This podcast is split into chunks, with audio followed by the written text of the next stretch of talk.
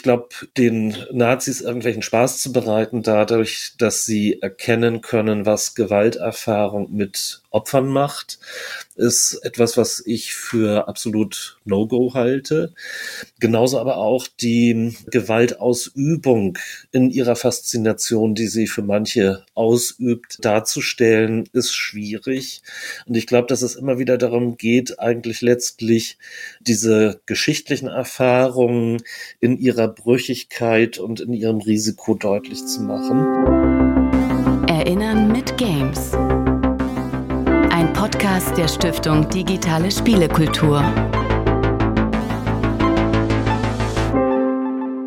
Und damit herzlich willkommen bei Erinnern mit Games, dem Podcast der Stiftung Digitale Spielekultur, in dem wir uns damit beschäftigen, wie Videospiele und die Erinnerungskultur voneinander lernen können, um interessantere historische Spiele zu ermöglichen und um dazu beizutragen, dass der Faschismus nie wieder stark wird. Ich bin Dennis Kogel, ich bin Journalist und Podcastmacher aus Berlin und ich moderiere im Wechsel mit Markus Richter diesen Podcast. In der letzten Folge, da hat Markus eine Einführung ins Thema gegeben. Wie hängen Videospiele und Erinnerungskultur überhaupt zusammen? Und was ist das eigentlich? Erinnerungskultur. Es ging um Spiele, die es dazu schon gibt und um Synergieeffekte. Also was können SpieleentwicklerInnen von Menschen aus der Erinnerungskultur lernen und umgekehrt. Und heute, da geht es in die Praxis und dann auch direkt in ein Thema, das sofort schwierig ist. Es geht um die No-Gos von Videospielen und Erinnerungskultur. Also mit welchen Themen tun sich Spiele besonders schwer? Welche, welche Fehler kann man machen, wenn man ein historisches Spiel entwickelt? Und ganz plakativ geht es natürlich auch um die Frage, kann man ein Spiel machen über den Holocaust? Und meine erste Bauchreaktion ist natürlich nicht, weil das kann ja kein Spiel sein. Aber wenn man ein bisschen darüber nachdenkt, dann haben Videospiele ja natürlich das Potenzial, auch ganz schreckliche Themen zu behandeln, auf eine kluge und respektvolle Weise. Und vielleicht können sie das ja auch beim Holocaust machen. Oder vielleicht ist der Holocaust ja auch wirklich die Grenze, das, das No-Go des Videospiels. Reden wir darüber. Zwei Gäste habe ich dazu eingeladen. Zum einen Matthias Heil. Er leitete die Forschungs- und Arbeitsstelle Erziehung nach und über Auschwitz in Hamburg und ist heute Leiter der Mahn- und Gedenkstätte Ravensbrück bei Berlin.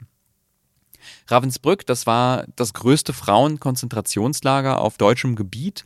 Später wurde auch ein Männerlager errichtet. 120.000 Frauen und Kinder, 20.000 Männer. 1200 weibliche Jugendliche wurden hier als Häftlinge registriert. Sie leisteten Zwangsarbeit und Zehntausende wurden hier ermordet. Als Leiter kümmert sich Matthias Heil darum, dass dieses Verbrechen nicht vergessen wird und das macht er aber gerne unkonventionell. Er probiert ganz vieles aus. Er sagt auch immer, wenn Dinge nicht funktionieren. Er ist also jemand, der versucht, die Grenzen der Erinnerungsarbeit auszuloten.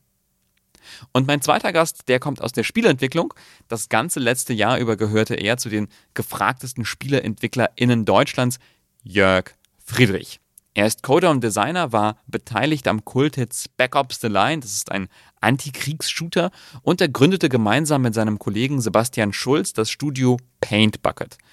Zusammen mit einem kleinen Team entwickelten sie ein Spiel, das auch schon in der ersten Folge erwähnt wurde, Through the Darkest of Times, ein Spiel darüber, eine Widerstandsgruppe zu leiten in Nazi-Deutschland. Von der Machtergreifung bis zum Zusammenbruch. Dieses Jahr gewann Through the Darkest of Times den Preis fürs beste Serious Game beim Deutschen Computerspielepreis.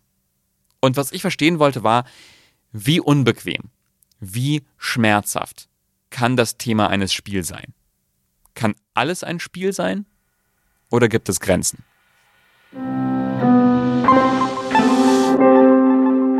Herzlich willkommen, Matthias Heil von der Gedenkstätte Ravensbrück. Hallo und herzlich willkommen Jörg Friedrich, Game Designer bei Paint Bucket Games. Hallo, ich freue mich.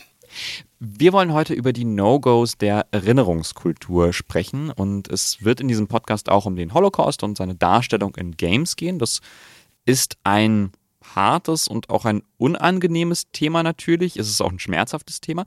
Und darum würde ich vielleicht am Anfang sagen, wenn das für euch, liebe ZuhörerInnen, jetzt gerade nicht passt, dann lasst euch Zeit, hört das gerne wann anders an, wenn ihr dafür bereit seid.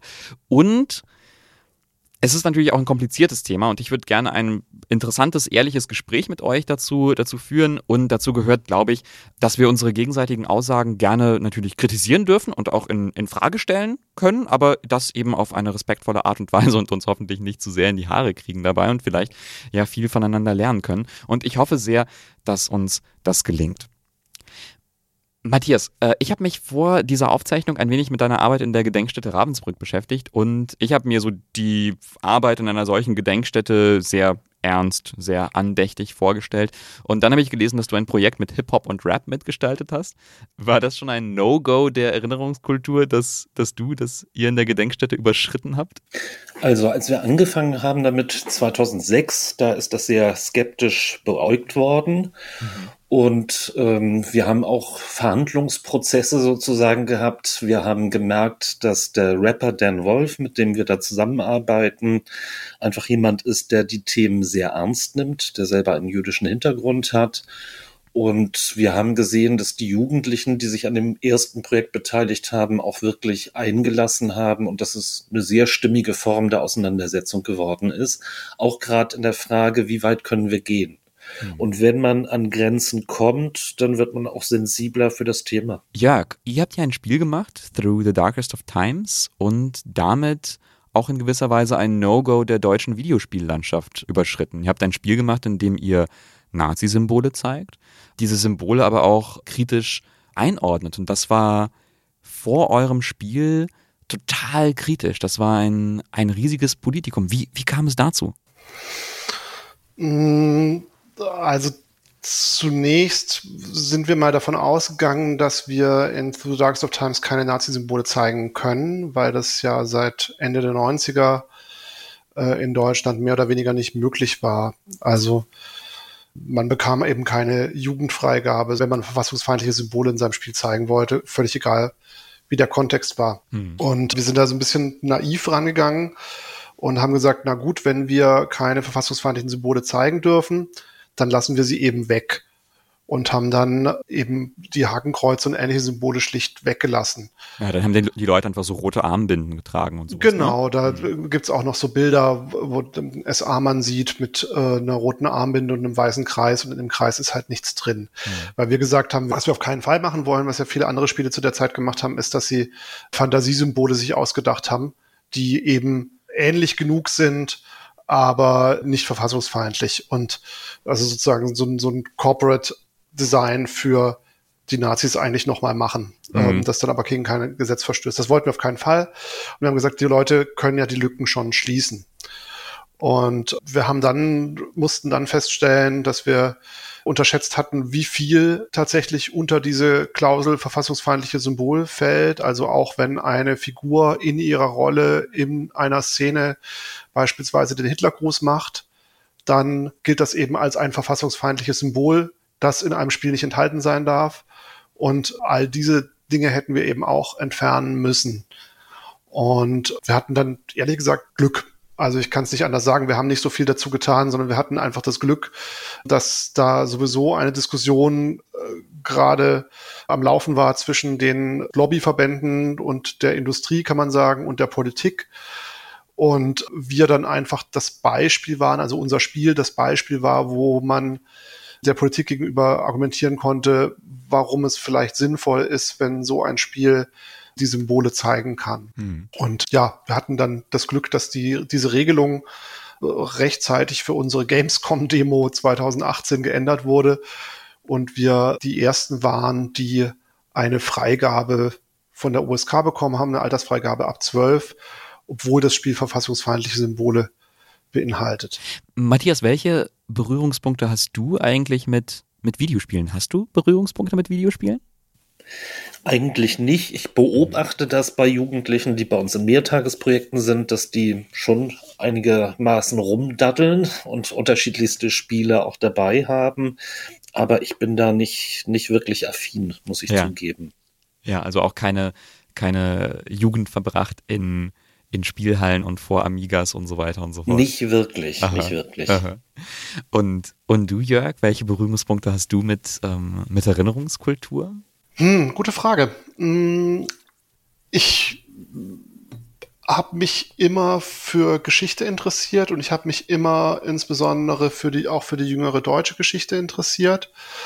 Das ist einfach ein Thema gewesen, das mich immer sehr beschäftigt hat, ähm, auch in der Schule schon. Und, und insofern habe ich einfach viel darüber gelesen oder mich auch viel darüber unterhalten und war auch immer sehr sensibel, wenn ich das Gefühl hatte, okay, da gibt es jetzt gerade gewisse Parallelen oder ähm, da passieren jetzt gerade Dinge oder da werden gerade Dinge gesagt oder getan, die in eine Richtung gehen, ähm, die wir schon mal hatten. Ansonsten, ja, das ist eigentlich, das ist eigentlich die, der Hauptpunkt, dass ich mich einfach dafür interessiert habe. Also so kam ja auch die Idee zu diesem Spiel zustande. Wart ihr vorher also bei der Recherche für das Spiel und sowas in zum Beispiel auch in Gedenkstätten oder habt ihr euch anders informiert? Ja, wir waren dann, genau, also das war tatsächlich, ab da gab es relativ viele Berührungspunkte. Also wir waren dann viel in Gedenkstätten. Ähm, wir waren, ja, so gerade Berlin gibt's ja einfach viel, wo man hingehen kann. Das, da das Thema des Spiels ja ziviler Widerstand war, waren wir natürlich im Haus des Widerstands und auch bei verschiedenen Ausstellungen und Vorträgen dort. Wir haben hier verschiedene Gedenkstätten rund um Berlin besucht und uns eben da auch mit Material versorgt. Also in, zum Beispiel in der Gedenkstätte Plötzensee, das ist dieses Gefängnis, wo die politischen Gefangenen hingekommen sind und viele auch umgekommen sind. Genau, also das ab da, das war das erste Mal, dass ich tatsächlich angefangen habe, mich da naja, so semi-professionell damit auseinanderzusetzen. Ich würde gern zu unserem ja, großen Thema in dieser Folge kommen, nämlich den No-Gos der Erinnerungskultur und den No-Gos der Erinnerungskultur auch in Spielen. Und ich würde gerne vielleicht so die Begrifflichkeiten klären, Matthias. Was verstehst du unter einem No-Go der Erinnerungskultur? Was sind No-Gos der Erinnerungskultur? Also ich glaube, Erstmal Erinnerungskultur lebt davon, dass äh, ausgehandelt wird, äh, mhm. wie man erinnert, was man erinnert. Und da ist wichtig, dass man diese Aushandlungsprozesse mit ganz vielen Akteurinnen und Akteuren versucht zu gestalten, die sich auskennen auf die eine oder andere Weise. Das heißt beispielsweise für mich in der Gedenkstätte Ravensbrück ist es wichtig, dass wir noch die Chance haben, über vieles mit den Überlebenden zu sprechen oder auch mit ihren Angehörigen. Also dass die Stimme derer, die Gewalterfahrungen gemacht haben, äh, unbedingt gehört wird. Dass beispielsweise, wenn es um die Thematisierung von Antisemitismus geht, jüdische Stimmen zu hören sind und nicht als Alibi-Funktion, sondern weil die eine Expertise haben, die nicht von Antisemitismus Betroffene in der Regel nicht haben. Mhm. Und zweites wichtiges Bindeglied in diesen Aushandlungsprozessen sind die Expertinnen und Experten, die sich auskennen zu dem Thema, die auch Erfahrungen beispielsweise in Bildungsprozessen haben und merken, was da geht und was eher nicht geht. Und unbedingt ist wichtig das Gespräch mit denen, die unsere Partner in der Bildungsarbeit sind. Das sind im Zweifel Jugendliche, die unter der schulischen Zwangsvorführung in die Gedenkstätte kommen oder Jugendliche, die mit äh, Bildungsträgern außerhalb der Schule freiwillig in die Gedenkstätte kommen. Und auch die Kolleginnen und Kollegen, die diese Gruppen betreuen, sind Teil äh, derer, mit denen wir diese Aushandlungsprozesse machen müssen.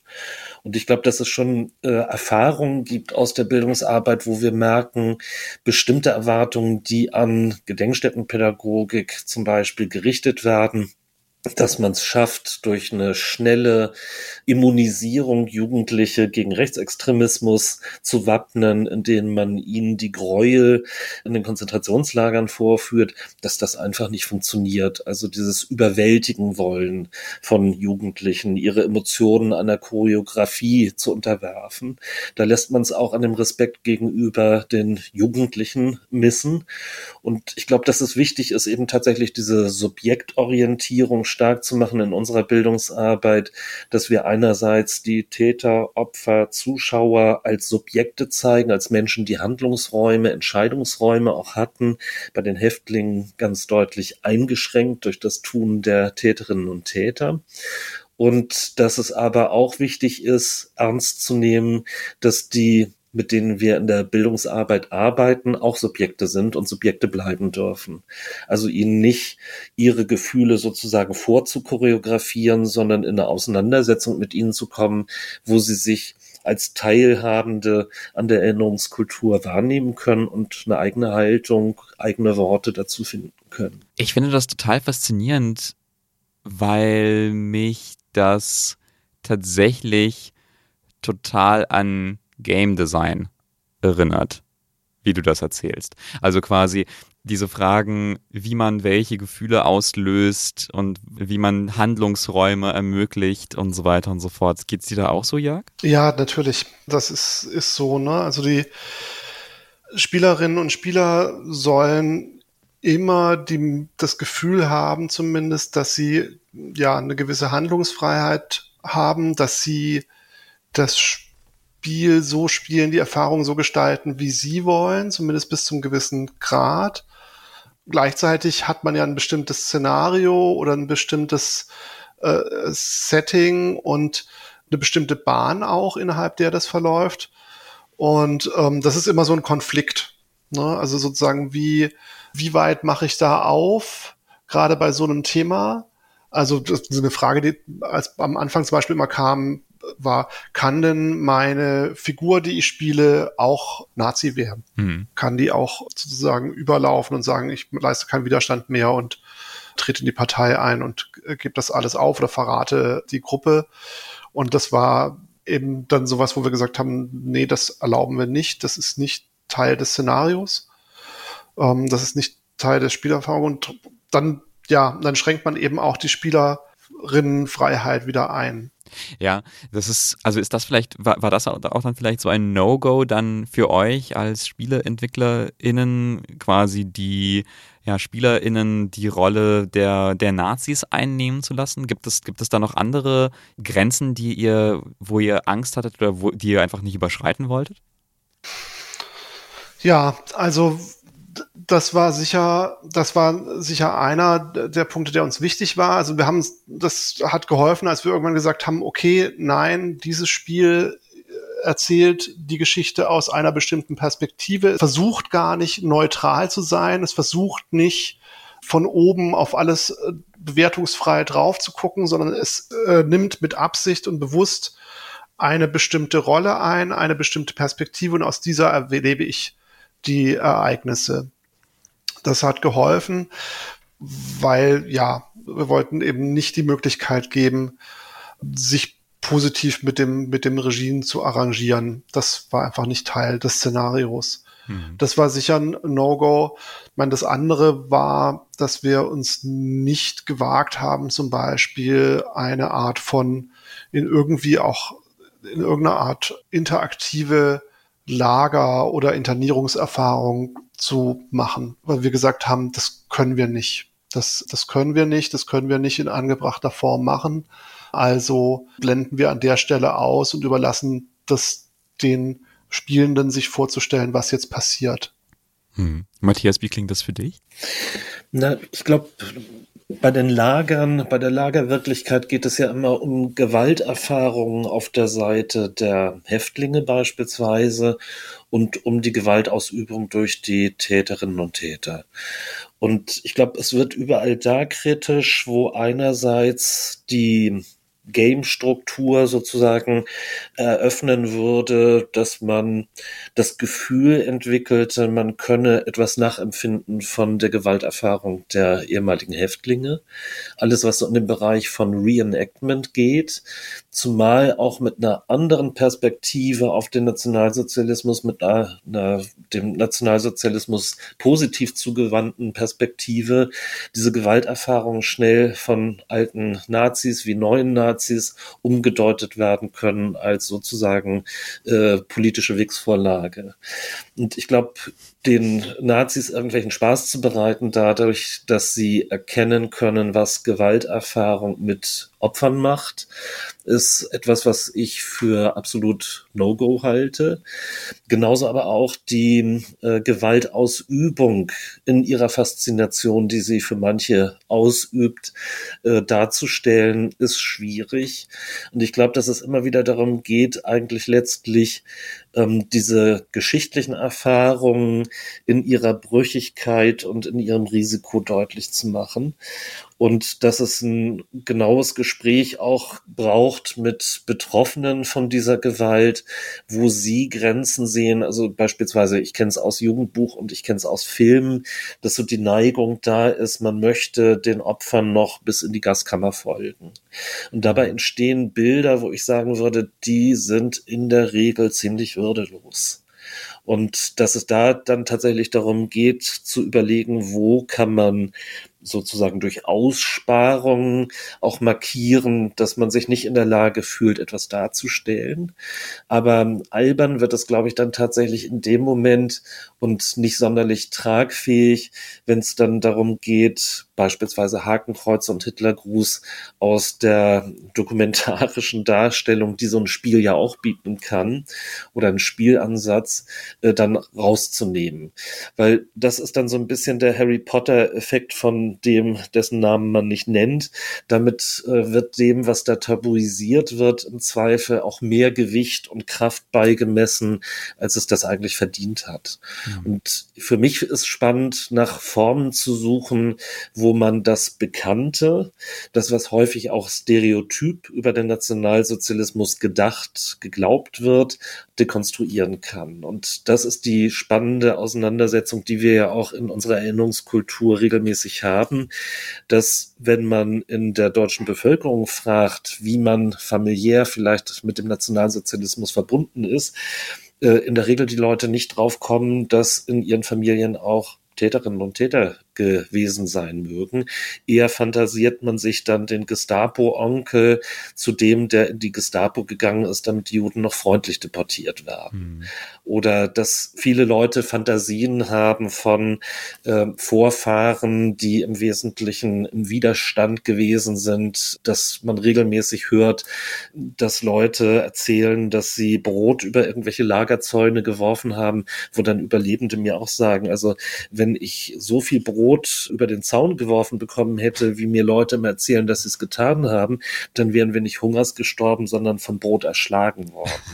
also diese äh, Illusionen, die viele in ihren Familien noch äh, verbreiten, sofern sie denn einen familiären Bezug haben, die muss man auch regelmäßig brechen und deutlich machen, dass diese Lagerrealität ja stattgefunden hat in einer Mehrheitsgesellschaft, die den Nationalsozialismus ziemlich attraktiv fand, solange er lieferte. Mhm. Aber jetzt sind wir ja quasi eigentlich schon bei dem, ja, bei dem großen, also gerade was Videospiele angeht, bei diesem großen Komplex Lager, KZ, Holocaust, was, womit sich Spiele, womit sich Spiele bisher immer, ja, wo es große Berührungsängste gibt. Jörg, du hast ja auch erzählt, ja, ihr wolltet das, ihr wolltet das nicht darstellen, da eine, eine bestimmte Leerstelle lassen, wo man sich selber was, was vorstellen kann. Matthias, du hast gesagt, dass das auch sehr, ja, exploitativ äh, wirken kann, wenn man das macht. Aber das wird ja auch zum Teil durchaus kritisch oder kontrovers gesehen. Ich habe einen Beitrag gelesen für die Broschüre der Stiftung Digitale Spielekultur zu dem Projekt Erinnern mit Games. Da stellt der Wissenschaftler Eugen Pfister eine, wie ich finde, ja durchaus relevante Frage was passiert, wenn wir die, die dunklen Passagen der Geschichte, unserer Geschichte in unseren Spielen einfach, einfach ausklammern. Also er nennt da als Beispiel zum Beispiel den ähm, Kolonialismus, wenn man da irgendwie die Sklaverei ausklammert, das Leid, das in der Zivilbevölkerung verursacht wurde, dann läuft man schnell Gefahr, das Entdecken, in Anführungszeichen, denn in Anführungszeichen neuen Welt als so eine Art europäische Fortschrittsgeschichte darzustellen und nicht eben als auch ein schreckliches Verbrechen.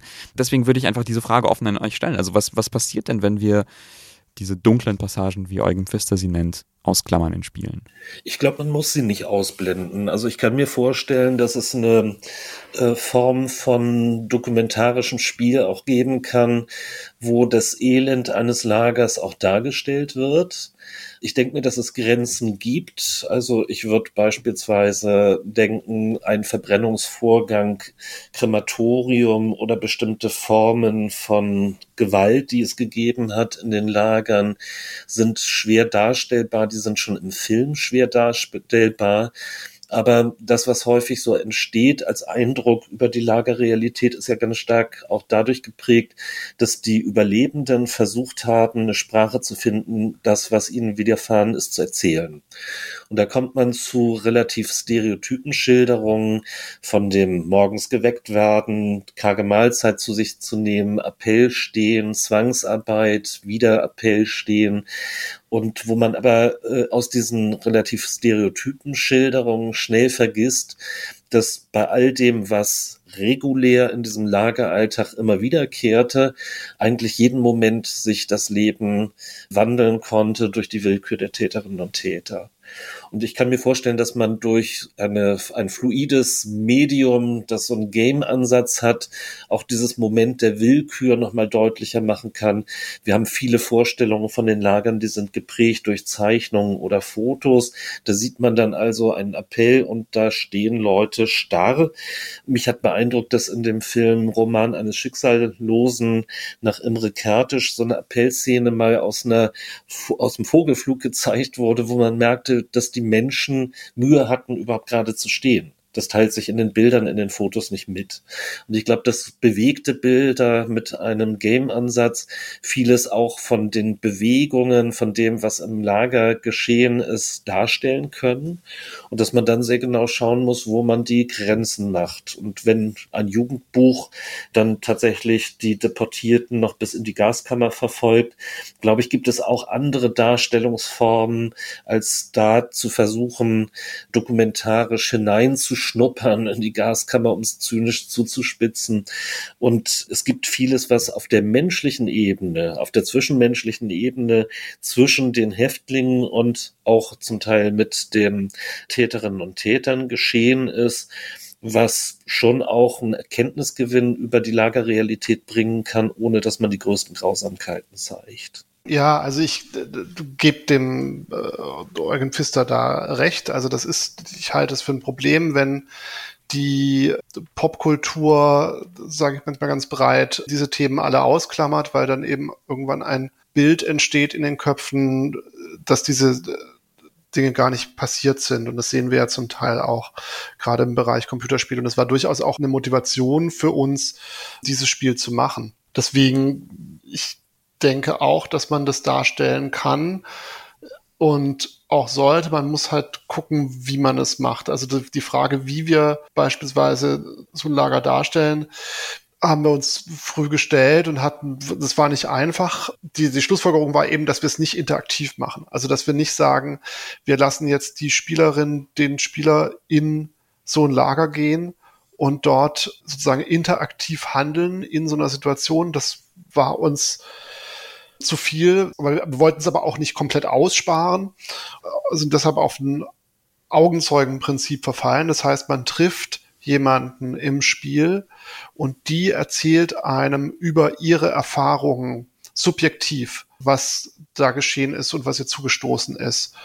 Und das war für uns ein Kompromiss, der ganz gut funktioniert hat, weil ich dann auf der einen Seite als Spielende eben immer noch eine gewisse Interaktivität habe. Ich kann also mit Leuten, ich kann mit der Person reden, ich kann Fragen stellen, ich kann mir überlegen, wie führe ich dieses Gespräch, was würde ich für Fragen stellen.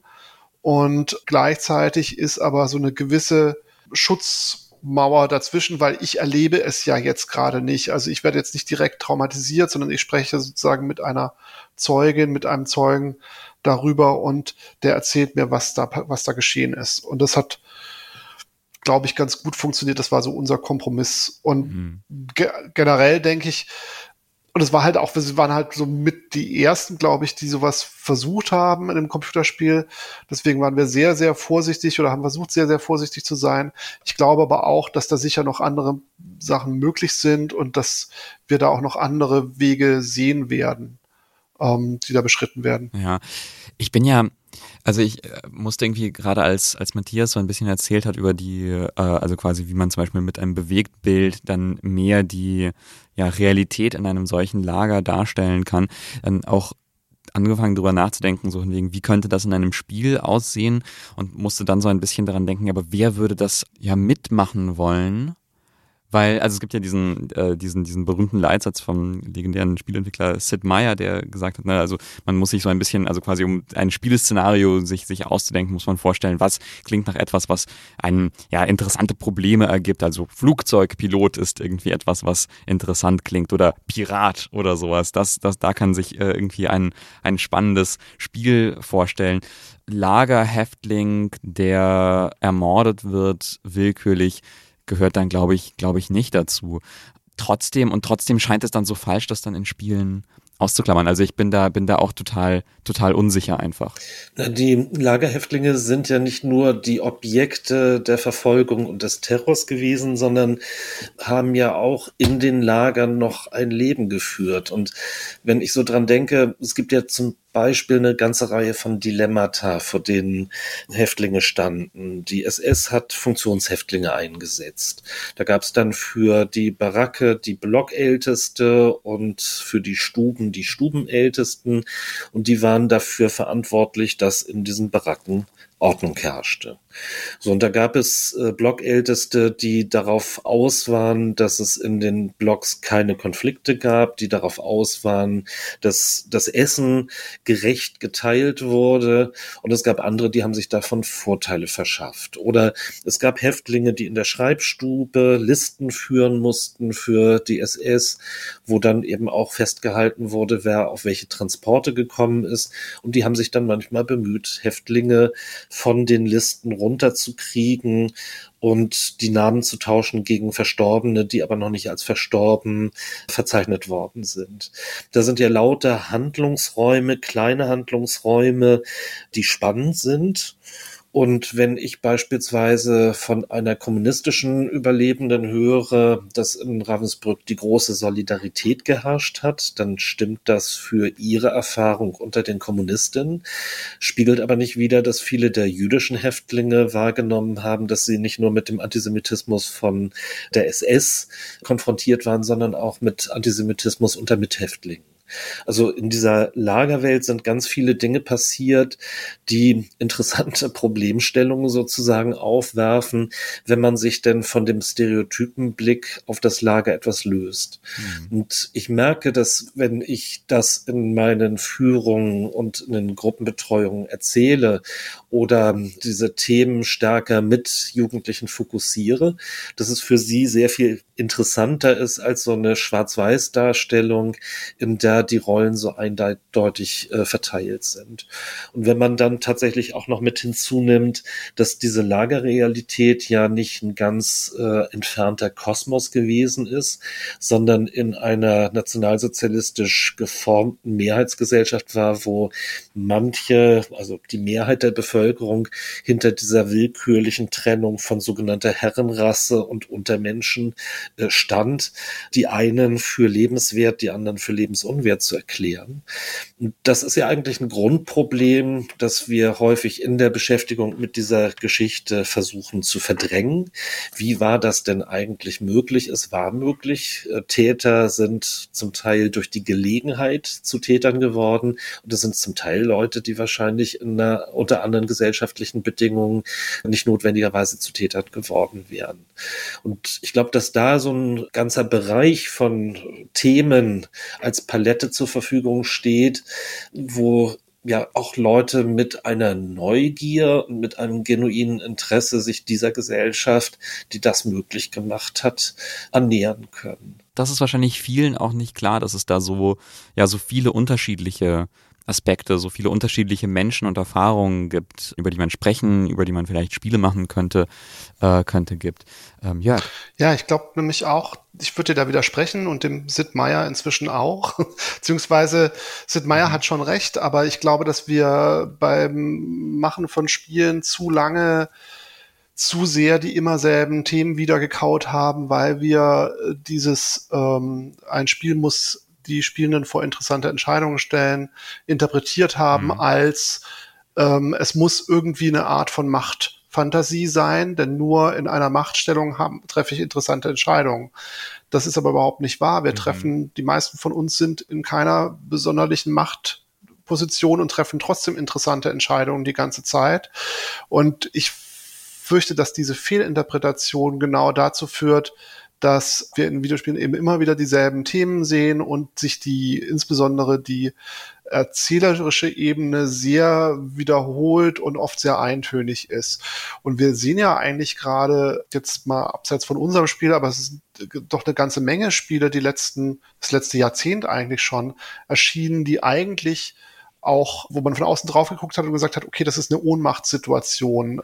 Also denkt man an sowas wie Papers, Please oder so, in der ich, in der ich überhaupt keine Macht habe, aber äh, eben trotzdem doch einen Handlungsspielraum und innerhalb dieses Handlungsspielraums interessante Entscheidungen treffen muss. Und ich denke schon, dass das ein interessantes Szenario ist und dass es da auch interessante Szenarien gibt, wie wir uns jetzt wieder den Bogen zu spannen, eben dem Thema Nationalsozialismus mhm. und dem Thema Verfolgung äh, annähern können. Ich wollte mit euch vielleicht ein bisschen drauf schauen, wie ähm, ja, Spiele in den letzten Jahren den, den Holocaust und Lager, Internierungslager, Vernichtungslager thematisiert haben. Und ich habe so ein bisschen rumgeschaut und was mich immer gestört hat, war, dass lange Jahre in Weltkriegsshootern, die eine ganze Weile sehr, sehr erfolgreich, sehr groß waren, jetzt mal wieder, war das ja eine lange Zeit undenkbar. Da gab es ja wirklich nur diesen Konflikt, da sind die bösen Nazis und da sind die guten Alliierten und dann kämpft man so auf Schlachtfeldern gegeneinander und es gibt nirgendwo, ja, nirgendwo diese Lager, nirgendwo diese, ja, die, diese Aspekte des, des Krieges. Es ist quasi so ein sauberer Krieg zwischen zwei, zwischen zwei Seiten.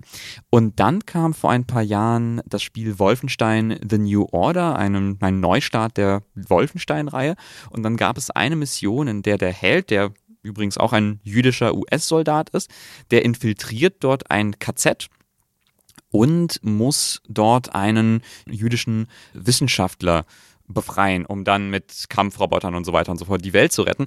Und ich war, als ich das gespielt habe, wirklich total baff, weil ich konnte mir nicht vorstellen, dass ein Spiel das tatsächlich macht, dass ein Shooter, so ein Weltkriegs-Nazi-Ballerspiel sowas, ähm, sowas leistet. Und ähm, ich frage mich, wie, was, was, denk, was denkt ihr heute über einen solchen, solchen Ansatz? Also, dass man dann ein, als Held dann irgendwie in solche Lager rein, reinkommt und Leuten hilft und so weiter und so fort. Na, das ist eine Wunschfantasie, aber ich glaube, dass die nicht sonderlich hilft für das, was ich mir wünsche von der Auseinandersetzung mit dieser Geschichte, dass man tatsächlich auch gewisse Erkenntniszugewinne hat. Und mhm. ich glaube, man kann mit bestimmten Fantasien auch schon arbeiten, aber dann vielleicht auch eher mit den Fantasien, die beispielsweise Häftlinge selber gehabt haben. Also eine Quellengattung, die ich ganz spannend finde in Ravensbrück ist, dass Frauen auf heimlich gehortetem Papier Rezepte geschrieben haben von Mahlzeiten, die sie gerne gegessen hätten, die sie aber nicht hatten. Also sie haben sich mit der Fantasie versucht, so ein Stückchen aus dieser Lagerrealität herauszuziehen. Äh, natürlich haben ganz viele der Häftlinge in der Zeit im Lager die Fantasie gehabt, es kommt bald die Befreiung. Und ich glaube, auch mit solchen Fantasien kann man arbeiten. Man kann ein Befreiungsszenario in einer Game-Struktur unterbringen, die sich nicht realisiert hat.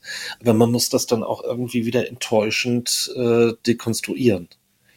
Und ich glaube, das ist das ganz Wesentliche von Menschen in Not, dass sie alle möglichen Fantasien entwickeln. Wo, wenn nicht in einem Game, kann man solche Fantasien auch zum Gegenstand machen. Aber ich würde mir dann wünschen, dass tatsächlich die Realität diese Fantasie auch wieder einholt. Ja, also dem, dem würde ich mich anschließen. Also grundsätzlich, also erstmal fand ich das gut von Wolfenstein, dass sie das gemacht haben. Das war immerhin, damit haben sie halt ein Tabu gebrochen und äh, sie haben das meiner Meinung nach auch in einer Form gemacht, die, die akzeptabel war. Aber gleichzeitig, es war eben also mein Wolfenstein an sich ist zum gewissen Grad eben genau so eine Rachefantasie, so eine, so eine, äh, jetzt steckt man zurück gegen die Peiniger-Fantasie, wie sie ja häufig gibt in der Popkultur. Aber ich glaube auch, dass sie halt nicht so viel hilft, tatsächlich etwas über die Zeit oder über die tatsächlichen Umstände zu lernen oder die richtig darzustellen. Also man, auf der Ebene sehe ich's. Und dazu müsste man eben, weil das ist halt immer die Schwierigkeit, in so einem vorgegebenen Rahmen, in einem Shooter will ich eben in der Lage sein zu schießen und ich muss in der Lage sein, die Gegner zu überwältigen, sonst macht der Shooter wenig Sinn. Und ähm, das heißt, die Werkzeuge, die den Spielenden zur Verfügung stehen, verlangen auch schon einen gewissen Ablauf. Und das ist ja, das ist bei einem Shooter einfach eingeschränkt. Deswegen der, glaube ich eigentlich, dass das zwar grundsätzlich gut ist, also ich würde begrüßen, wenn auch große Shooter, also auch sowas wie meinetwegen Call of Duty oder so, diese Geschichte nicht auslässt. Also durchaus auch von Verfolgung erzählt und auch Call of Duty hat ja Möglichkeiten, auch mal Ohnmachtssituationen darzustellen auf eine Weise, die interessant ist. Aber ich glaube, dass man eben auch bei den Abläufen des Spiels schauen muss, passen die zu dem, was man da erzählen will und dass man da andere Wege vielleicht finden muss. Wir hatten ja schon vorher so ein bisschen angesprochen, man möchte ja vor allem die Perspektive der Internierten, der Inhaftierten, der Überlebenden, der Gepeinigten zeigen, ihre Stimmen hörbar machen. Ähm, was ist mit, äh, was ist mit den, mit den Geschichten der der Täter. Eugen Pfister, der, den hatten wir schon mal erwähnt, der schlägt vor in seinem Artikel, dass der Holocaust in Spielen nicht verschwiegen werden darf, aber er soll auf keinen Fall spielbar gemacht werden. Und ich musste da an ein Projekt denken, an ein Spiel von Brenda Romero. Das heißt Train. Das hat sie vor zehn Jahren vorgestellt. Das ist ein Brettspiel, das sie entwickelt hat. Da sind die SpielerInnen Zugführer die Züge in so geschlossenen, also so ein Zug in geschlossenen Waggons an, ähm, mit so geschlossenen Waggons an ein Ziel transportieren sollen. Und wer mag, kann die kleine Zugtür aufmachen und in, im Zug sitzen dann oder stehen dann so, ja, gelbe, gelbe Holzfigürchen. Und das Brettspiel selber, da geht es darum, ja ganz besonders effizient zu sein, eine Zugstrecke zu bauen und schneller als die Mitspielenden den Zug ans Ziel zu bringen. Und am Ende gibt es dann den großen Schockmoment. Äh, man findet raus, das Ziel war natürlich ein Konzentrationslager, die Gefangenen waren Jüdinnen und Juden und man selber war quasi Mittäter. Und für dieses Spiel wurde Brenda Romero sehr gefeiert, hat viele Talks darüber gegeben. Ähm, das ist jetzt natürlich eine Weile lang, eine Weile lang her. Ich dachte damals, dass es auch eine sehr beeindruckende Art und Weise ist, ein, ein Spiel zu benutzen, um ja solche, ja so Mit Mittäter, vielleicht Aspekte zu vermitteln. Aber inzwischen bin ich mir nicht sicher. Was denkt ihr heute darüber, über so einen Ansatz? Also mir geht solche, solcher Versuch einer Simulation ähm, zu weit und ich weiß auch nicht, was man davon hat. Also dann sozusagen das Schockmoment äh, zu, zu evozieren. Die Täterinnen und Täter sind ja nicht die Zahnräder gewesen in einem großen Getriebe, wie sie es immer behauptet haben, sondern haben ja schon gewusst, was sie tun.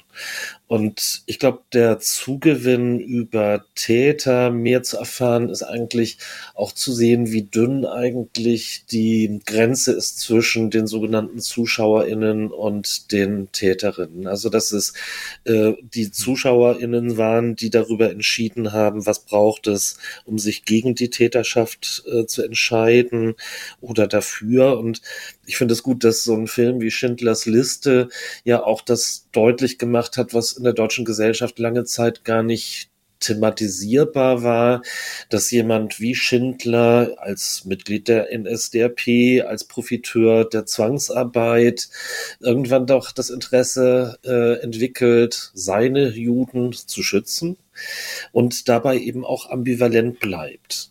Und ich glaube, dass es ganz wesentlich ist für die Darstellung des Nationalsozialismus, gleich in welchem Medium, diese Ambivalenzen, diese Widersprüche auch deutlich zu machen, in denen Menschen sich bewegen und wo eben manche Menschen irgendwann die Ambivalenzen hinter sich lassen und zu den Tätern werden, die so ein System braucht.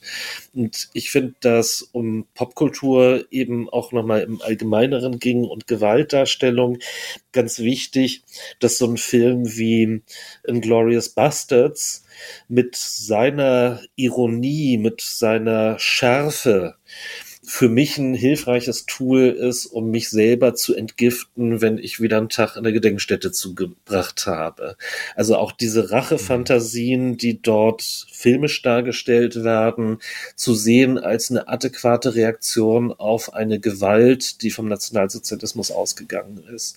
Und da stelle ich mir vor, dass Games eben auch die Funktion haben können, diese gewisse Entlastung zu bieten, sie aber gleich wieder historisch zu framen und deutlich zu machen, dass es eben nicht auf Realität basiert und dass die Gewaltausübung, die die Nazis äh, ausgeübt haben, von einer solchen Macht gewesen ist, dass ja, es schwer ist, sich vorzustellen, wie damit adäquat umzugehen ist.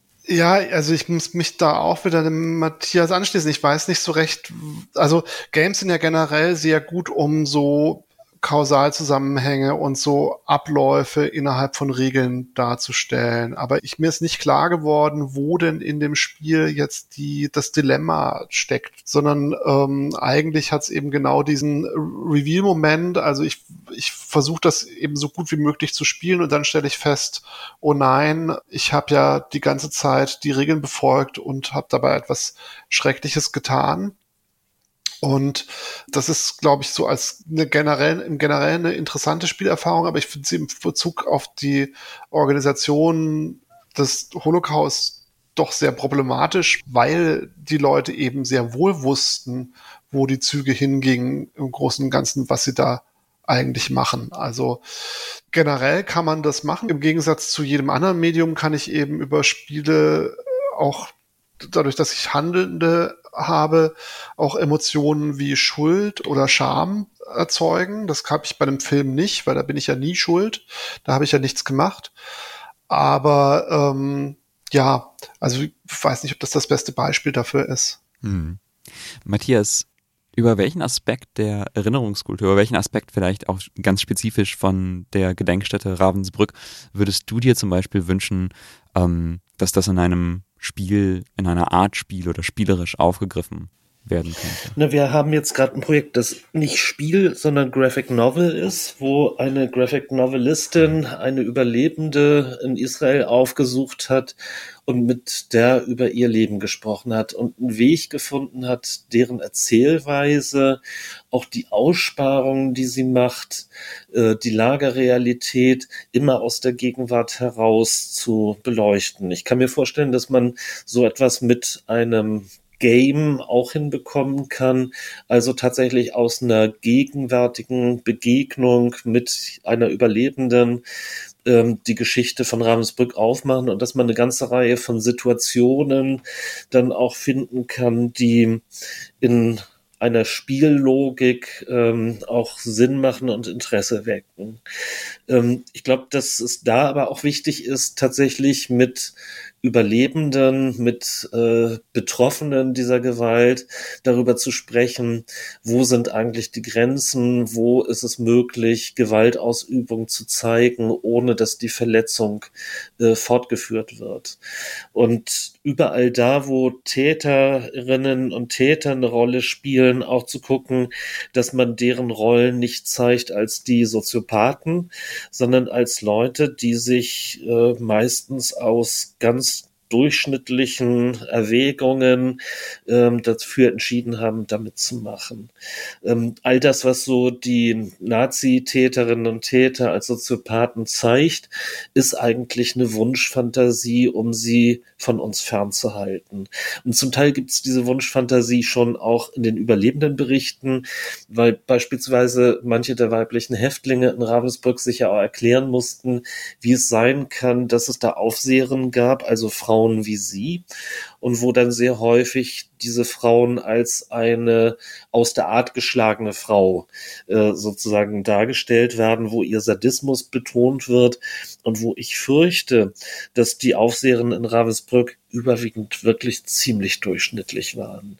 Und eine gesellschaftliche Sicht, in der äh, dann tatsächlich die Täterinnen und Täter in solchen Verbrechenszusammenhängen als Monster gezeigt werden, als aus der Art geschlagen. Ähm, in dem Moment äh, nimmt man eigentlich auch dem ganzen Geschehen etwas von seiner Realität. Und ich glaube, dass es absolut wichtig ist, diese Durchschnittlichkeit, diese Verführbarkeit, aber auch die willentlichen Entscheidungen von Menschen, Schlechtes zu tun, äh, zu thematisieren. Und ich glaube, das könnte in einer Game-Anordnung, die versucht, sensibel damit umzugehen, aber die eben die Stimme der äh, ehemals Verfolgten auch im Ohr hat, ähm, funktionieren könnte. Den Verfolgen oder ehemals Verfolgten eine Stimme zu geben, ist auf jeden Fall, ist auf jeden Fall der richtige Ansatz meiner Meinung nach. Also einfach diese, diese Geschichten und diese, diese Situationen spielbar zu machen, die wir da bislang nicht haben und vielleicht ein bisschen wegzugehen von diesen großen kollektiven Erinnerungen, die großen strategischen Entscheidungen, wie wo, wo ist welche Armee einmarschiert oder militärischen Perspektiven auch mal zu verlassen und eben in die in die zivilen und in die menschlichen Perspektiven zu gehen. Ich glaube, das ist, das ist wichtig und wenn man dann eben diese, auf diese Stimmen hört und denen und den Ausdruck verleiht durch das Spiel, dass das auf jeden Fall das Richtige wäre. Und ich frage mich, das hatten wir ja auch am Anfang so ein bisschen, so ein bisschen angedeutet, quasi diese Tendenz häufig, die bei Spielestudios vorkommen, dass man, dass man sich nicht traut, also genau quasi genau das Thema dann auch genau diese ja Geschichts Zeit oder diese Geschichte zu thematisieren, sondern dann versucht so ein bisschen drumrum zu arbeiten, also Symbole nicht zu zeigen oder auch vielleicht, was ja auch oft gemacht wird, dass man so die Fragestellungen oder die Diskurse um ja den Holocaust, um, um den Zweiten Weltkrieg, um die NS-Zeit nimmt und dann eben vielleicht in andere, in andere Kontexte verpackt oder sowas, wo man dann eben ja diese Zeit meint, diese Geschichten meint, aber das nicht so benennt, sondern also zum Beispiel, ich denke da an so ein Spiel wie Valkyria Chronicles, wo es eine schwarzhaarige Bevölkerungsgruppe gibt, auf die es einen irrationalen Hass gibt. Und äh, das soll dann natürlich für Antisemitismus stehen. Aber ich habe im Gespräch mit euch habe ich so ein bisschen so ein bisschen rausgehört, nee, man sollte sich schon trauen, das auch wirklich anzusprechen. Ja, na, ich denke schon, dass dieses Thema ja auch interessant sein kann. Äh, und dass die äh, Jugendlichen heute oder auch junge Erwachsene weniger die Pflicht haben zu erinnern, sondern das Recht, sich auszukennen. Und wenn Spiele ein Medium sein können für eine Auseinandersetzung mit einem gesellschaftlichen Thema, dann finde ich, sollte sich diese Welt auch diesen dieser Themen annehmen. Was vielleicht hilft, ist auch gar nicht auf eine Ergebnisoffenheit zu schauen bei diesem Themenfeld, sondern zu gucken, dass man eine Parteilichkeit zeigt. Also auch nicht nur die Stimmen der Überlebenden zu hören und ihnen Platz zu geben, sondern auch als SpielemacherInnen eine Position einzunehmen, die deutlich werden lässt, wir produzieren hier keinesfalls ein Spiel, das für eine Kameradschaft mit kleiner Umdeutung äh, spielbar und attraktiv ist, sondern dass es eine Stellungnahme in diesen Spielen auch gibt gegen das, was man darstellt. Und genauso ist es in der Bildungsarbeit ja eigentlich so, dass wir Bildungsarbeit zieloffen machen und dass die Beteiligten die Chance haben sollen, ihre eigene Position zu finden. In der Gedenkstätte gibt es dabei Grenzen. Also ich möchte nicht, dass am Ende meiner Arbeit Leute da rausgehen und eher das Gefühl haben, oh ja, ich habe jetzt gelernt, wie man ein Konzentrationslager gestaltet und äh, finde das total attraktiv. Darauf hat mich mal ein Überlebender aus Bosnien aufmerksam gemacht. Der hat gesagt, Mensch, als ich das erste Mal in der KZ-Gedenkstätte Dachau war, da dachte ich drüber nach, wie gut, dass meine Schergen, die mich im Lager gehalten haben, hier nicht gewesen sind. Die hätten ja noch einiges lernen können. Also eine Parteilichkeit, die mhm. eindeutig macht, äh, dass man sich dagegen ausspricht, das kann ich mir in jedem Spiel gut vorstellen. Das ist, mhm. das ist sehr gut, das möchte ich genauso wiedergeben. Also das meinte ich vorhin auch mit dieser, man, das aus einer bestimmten Perspektive und auch mit einer bestimmten Haltung zu erzählen. Man muss nicht, weil es gibt in Spielen oft die Tendenz, dass man versucht, alles, alles ganz objektiv und neutral zu betrachten. Und es gibt aber durchaus Dinge, die, wenn man sie ganz objektiv und neutral betrachtet, äh, durchaus dazu führen sollten, dass man sagt, nein, das war jetzt, das war jetzt richtig schlimm und das ist nicht gut und das stellen wir auch entsprechend dar. Ja, das ist tatsächlich etwas, was man häufiger hört, gerade von ja, großen internationalen Spielestudios, die dann sagen, nee, wir möchten keine bestimmte Perspektive unseren SpielerInnen auferlegen, sondern das ist mehr so eine offene Frage, die wir stellen und jeder kann sich da rausziehen, was er oder sie möchte. Äh, und wir möchten da kein, kein bestimmtes Statement damit setzen und wir kommen da aus, auch aus gar keiner Perspektive, sondern von, von oben, ganz ja, weit weg, genau. neutral, ohne, ohne irgendwas. Hm. Und vielleicht ganz abschließend, weil das ja wirklich eine, ja, so eine große, große Frage letztendlich ist. Also ähm, findet ihr, gibt es, gibt es trotzdem Themen, die in Spielen nicht verhandelt werden dürfen? Also ich kann mir vorstellen, dass es so Dinge wie eben der Gang in die Gaskammer oder der Gang ins Krematorium, Verbrennungsprozesse, wo Lehrerinnen und Lehrer, insbesondere männliche Lehrer, äh, häufig mit dem größten Detailinteresse sich erkundigen, wie diese Verbrennungen stattgefunden haben. Und ich glaube, dass es bestimmte Momente gibt, die schon bei überlebenden Gesprächen immer wieder heikel sind. Wir erwarten von den Überlebenden, dass die sich in ihren Erzählungen sehr nackt machen, dass sie über sehr persönliche Erfahrungen, äh, die in ihrer Psyche Spuren hinterlassen haben, haben, sich äußern. Ähm, ich glaube, dass es da wichtig ist, tatsächlich zu schauen, wie man sensibel mit dem Thema umgeht, dass es weniger darum geht, No-Gos zu beschreiben, sondern zu gucken, wie geht etwas und was ist wirklich nötig.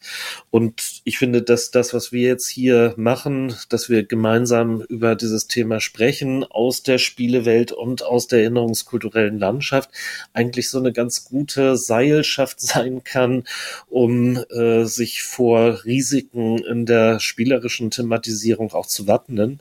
Und ich rate eigentlich auch dazu, dass wenn SpielemacherInnen äh, sich diesem Thema widmen, sie sich dann auch die Expertise dazu holen von denen, die diese Lagerrealitäten und den Nationalsozialismus, die nationalsozialistischen Massenverbrechen einigermaßen kennen.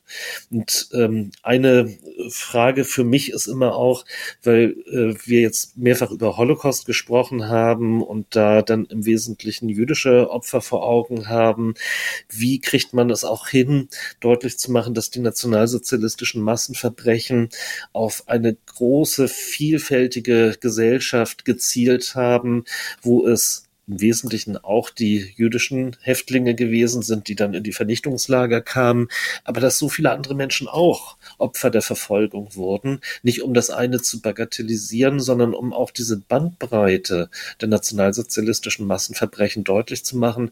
Und vielleicht ist auch ein Weg, sich nochmal damit auseinanderzusetzen, wenn ich an die Zielgruppe Jugendlicher denke, ähm, dass auch eine ganze Reihe von Kindern und Jugendlichen ähm, Opfer von Verfolgung gewesen sind. Also beispielsweise Angehörige der Swing-Jugend. Die äh, Swing-Jugend äh, mochte Swing-Musik, die verboten war, und das brachte sie in die Lager.